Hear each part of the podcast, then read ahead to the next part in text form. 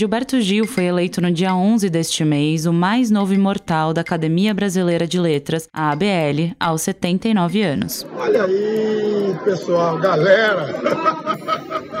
Academia é uma galerinha desse tamanho, são 40 e mais representam tudo isso, né?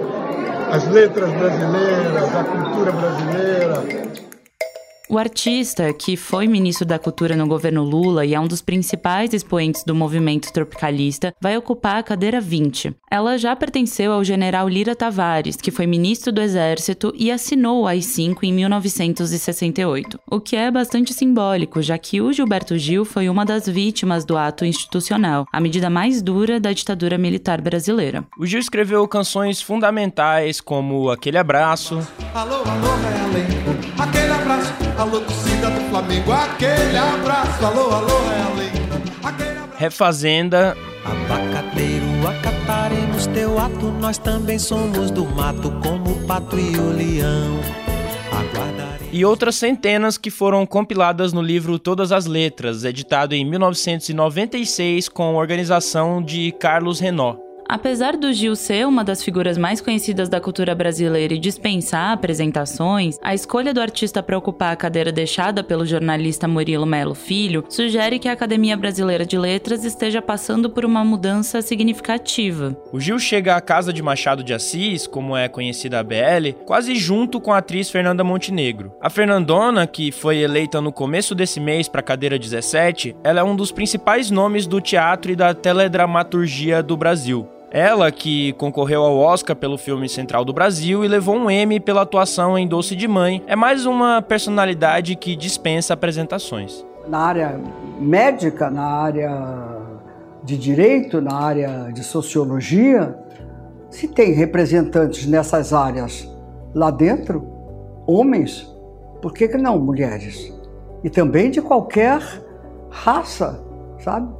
A necessidade de mais presença da, das personalidades negras lá dentro. A eleição da Fernanda Montenegro, que foi a primeira dessa nova leva, já tinha levantado uma dúvida sobre o perfil da academia. Afinal, é uma instituição acusada com frequência de se encastelar numa torre de marfim e que agora acolhe nomes com vasta popularidade em áreas que não a literatura. Será que a ABL quer estender os braços a um público maior? No episódio de hoje a gente vai explicar qual é, afinal, a importância da Academia Brasileira de Letras, como funcionam essas votações, também debater se a ABL está ou não apontando para uma trajetória mais pop. Também, né, o que, que isso significa para nossa cultura.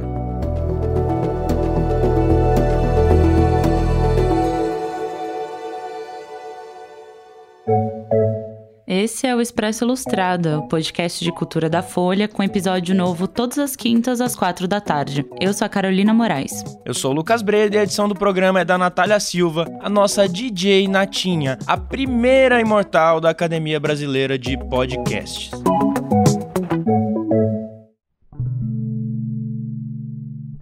As duas eleições, tanto da Fernanda Montenegro quanto a do Gilberto Gil, também aumentam a diversidade na academia. O Gil se tornou a segunda pessoa negra entre os 37 mortais hoje e a Fernanda é a nona mulher a ocupar uma cadeira da academia, que é uma instituição que já tem 124 anos. Nesse caminho aberto para a diversidade dentro da academia, outro passo significativo pode ser dado na quinta-feira, essa o dia que o episódio está saindo. Se você estiver ouvindo, né, no dia que ele saiu. O educador indígena Daniel Munduruku compete pela vaga aberta com a morte do crítico literário Alfredo Bose neste ano. E a felicidade do Brasil está na sua diversidade. Só que nós aprendemos a não gostar da diversidade nossa. Né? Aprendemos a não gostar do nosso passado, da nossa memória. E a minha ideia é sempre essa, de educar o olhar do povo brasileiro para esse Brasil que ele deixou de gostar. A população Munduruku, da qual o Daniel faz parte, se concentra hoje majoritariamente na terra indígena Munduruku, que fica no Pará. Segundo dados do Instituto Socioambiental, a maioria das aldeias fica próxima do rio Cururu, que é um afluente do Tapajós. O Daniel diz em entrevistas que escrever é a maneira dele de fazer política e mostrar à população branca narrativas de povos originários que estiveram excluídas dos espaços formais da literatura. Caso o Daniel vença, ele será o primeiro indígena da história da Academia Brasileira de Letras. Mas para a gente entender o que está em jogo nessas mudanças na Academia Brasileira de Letras, a gente vai dar um passo para trás e entender melhor como funciona a ABL e como são essas votações. Para isso a gente chamou o Walter Porto, que é colunista de livros da Folha, e ele conversou com várias pessoas próximas ali à academia e com imortais, enfim, para uma reportagem sobre essas eleições recentemente.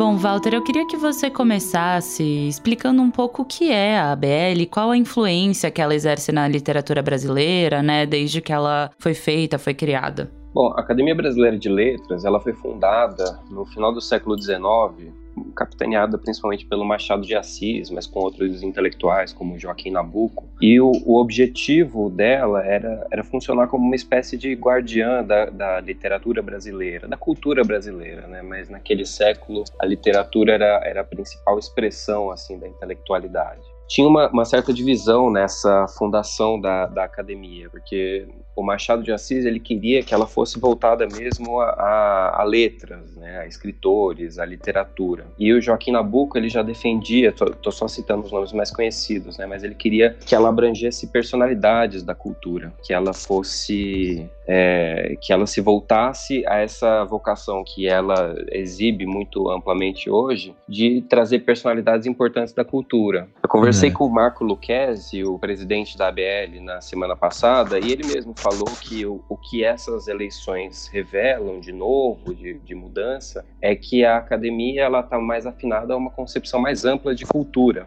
que essa é a mudança fundamental que está acontecendo. Os, os membros da academia eles estão percebendo que cultura não é só escrever escrever livro, não é só literatura. Ele até falou uma frase bem impactante, que ele disse que é, a cultura, ela tem a literatura como uma parte essencial, mas não a única, valorizada pela Academia Brasileira de Letras. Então, eu acho que esse panorama que se desenhava desde o começo da, da academia, ele, ele ainda causa debate, mesmo hoje em dia.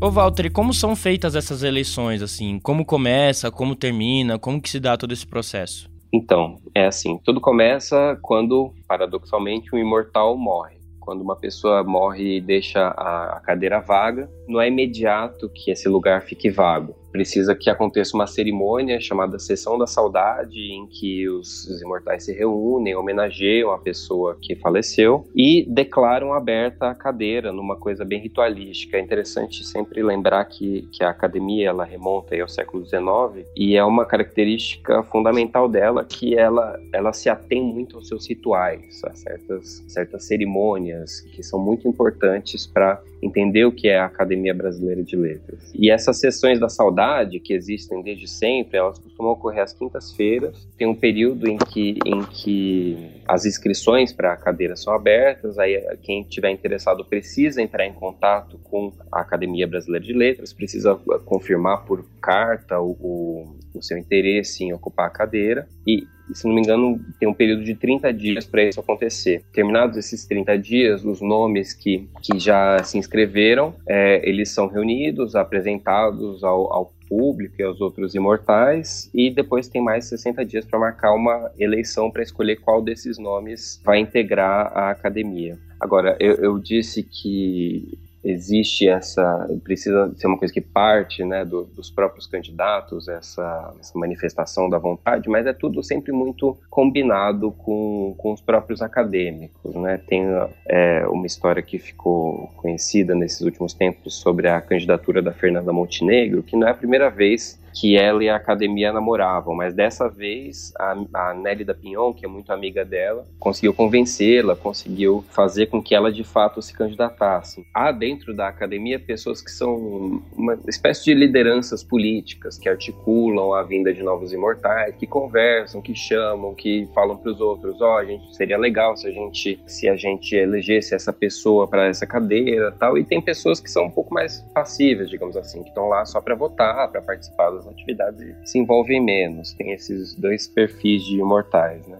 E é interessante porque tem muita gente que a academia já namorou, já quis que fosse membro, mas nunca, nunca, as próprias pessoas nunca quiseram. Um grande exemplo de pessoa viva que isso aconteceu é o Chico Buarque. O Antônio Cândido também foi foi muito namorado na época em que ele estava vivo e nunca demonstrou interesse. Mas aí no dia da votação em si, tem acontecido, também acontece sempre às quintas-feiras, as reuniões presenciais. Por causa da, da pandemia, a academia tem aceitado votos à distância, votos é, por carta, votos virtuais, mas o, o, normal é que todos se reúnam mesmo presencialmente na sede da academia, no Rio de Janeiro, e votem em papelzinho, até porque tem outro ritual a cumprir, quando todo mundo colocou o seu voto no papelzinho, o presidente é, e os secretários vão lá, contam, e no final da, da cerimônia o presidente queima todos os votos numa fogueira, sei lá, para simbolizar o, o, segredo mesmo envolvido no, nessa votação, uma coisa que realmente já demonstra um pouco esse caráter ritualístico da coisa toda.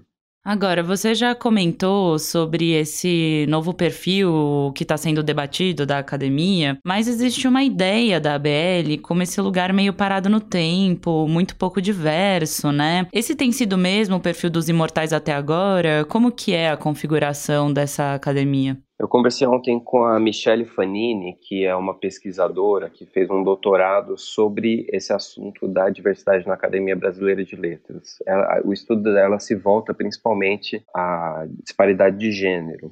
Ela, ela, publicou um livro chamado Fardos e Fardões, em que ela estudava mesmo o, a evolução da participação feminina na Academia Brasileira de Letras. Eu acho que a gente pode se deter um pouco nesse aspecto para começar. É, a academia ela elegeu só nove mulheres ao longo da, da sua história. E a Michelle, quando ela fez essa, essa pesquisa, ela entrevistou as três acadêmicas que estavam vivas naquele momento, que era em 2009. Era Ana Maria Machado, a Nélida Pinhon e a Lígia Fagundes Teles. Ou seja, dá literalmente para contar nos dedos de uma mão a, as mulheres que fazem parte da academia. E isso tem, conversei com ela ontem, né? Ela comentou muito sobre como isso tem raiz no, no aspecto extremamente tradicionalista da academia, que enxergava a literatura e as artes em geral como coisa de homem, como uma coisa que só, só cabe ao, ao, ao homem fazer e, e ser respeitado por isso. Ela citou até uma, sei lá, taxação de que as mulheres que faziam boa literatura eram enxergadas ou como amadoras ou como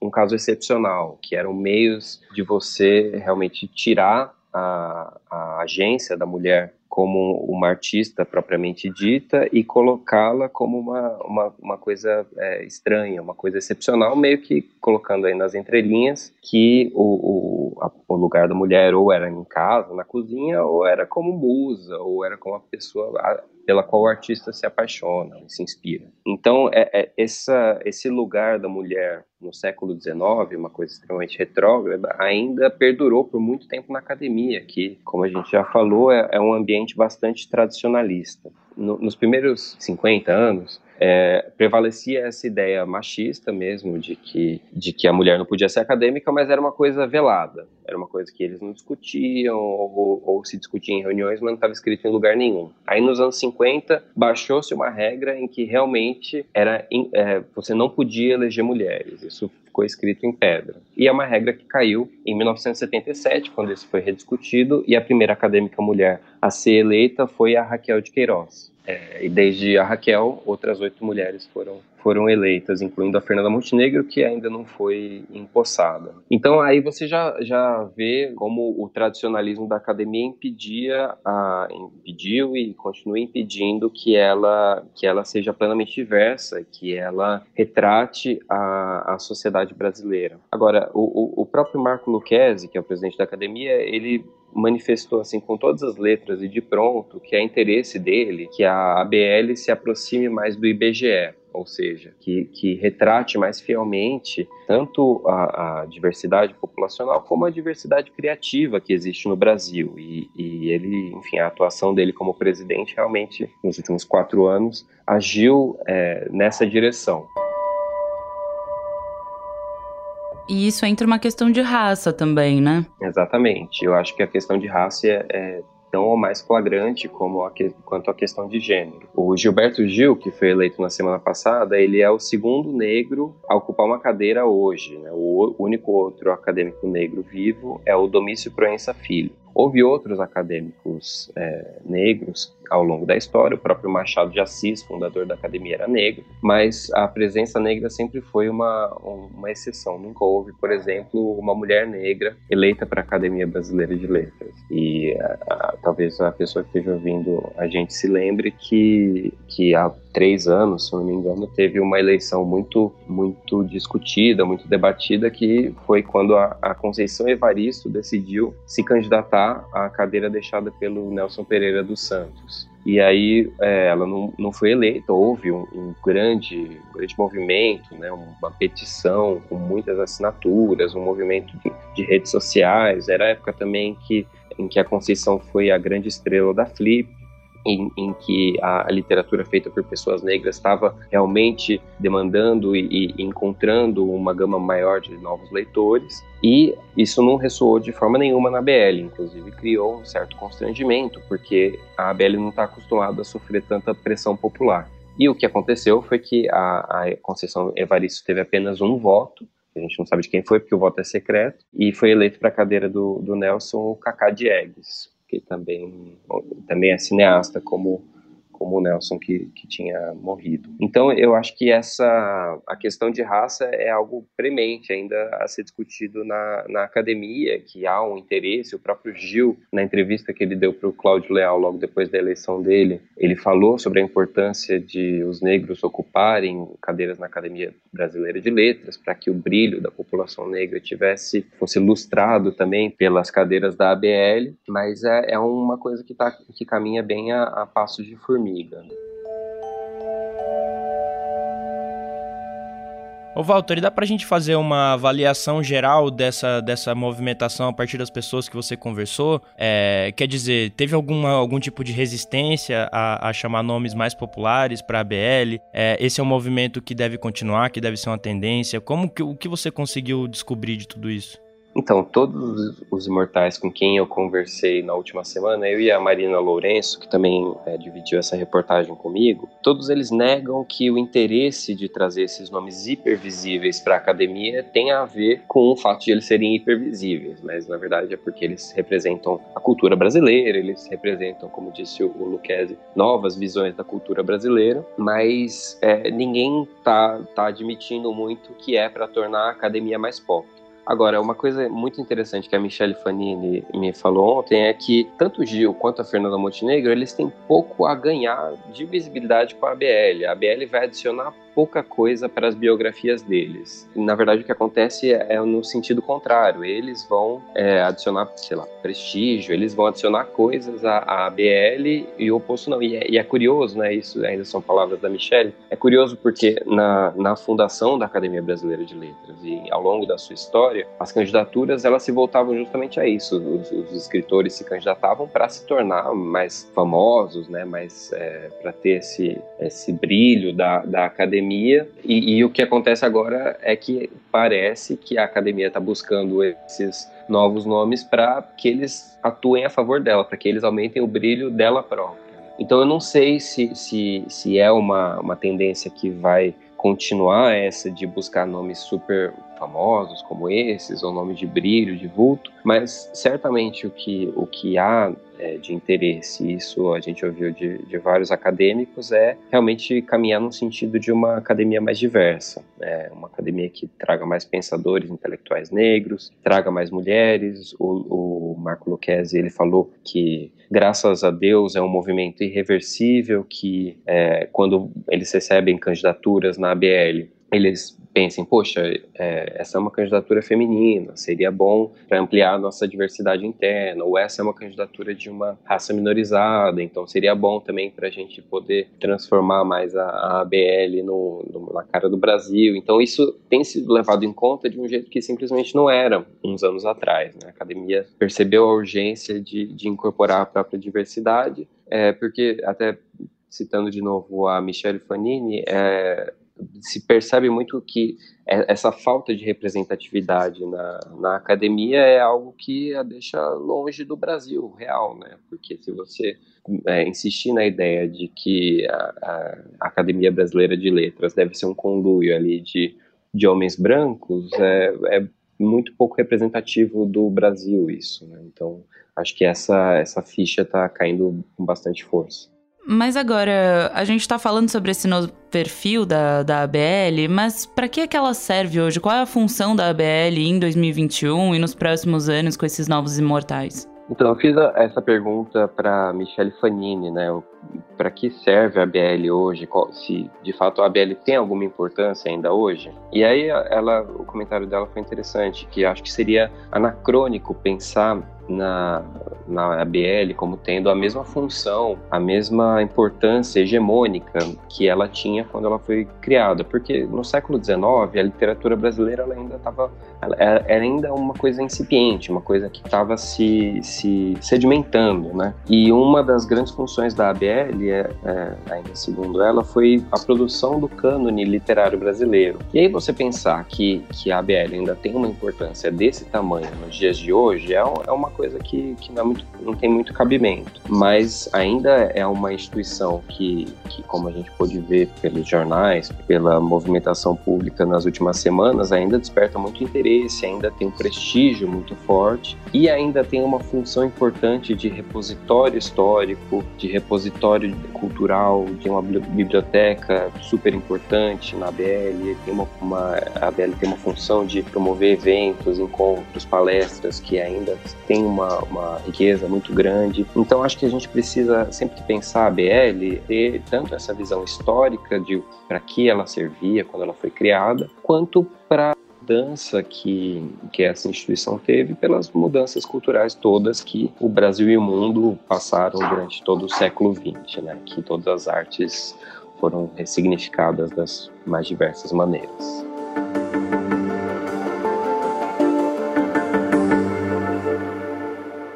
O episódio usou áudio do Fantástico, da Globo, e do programa Bem Viver, do Brasil de Fato. Mas antes de ir embora, fica por aí que a gente tem as dicas da semana. Dicas da semana.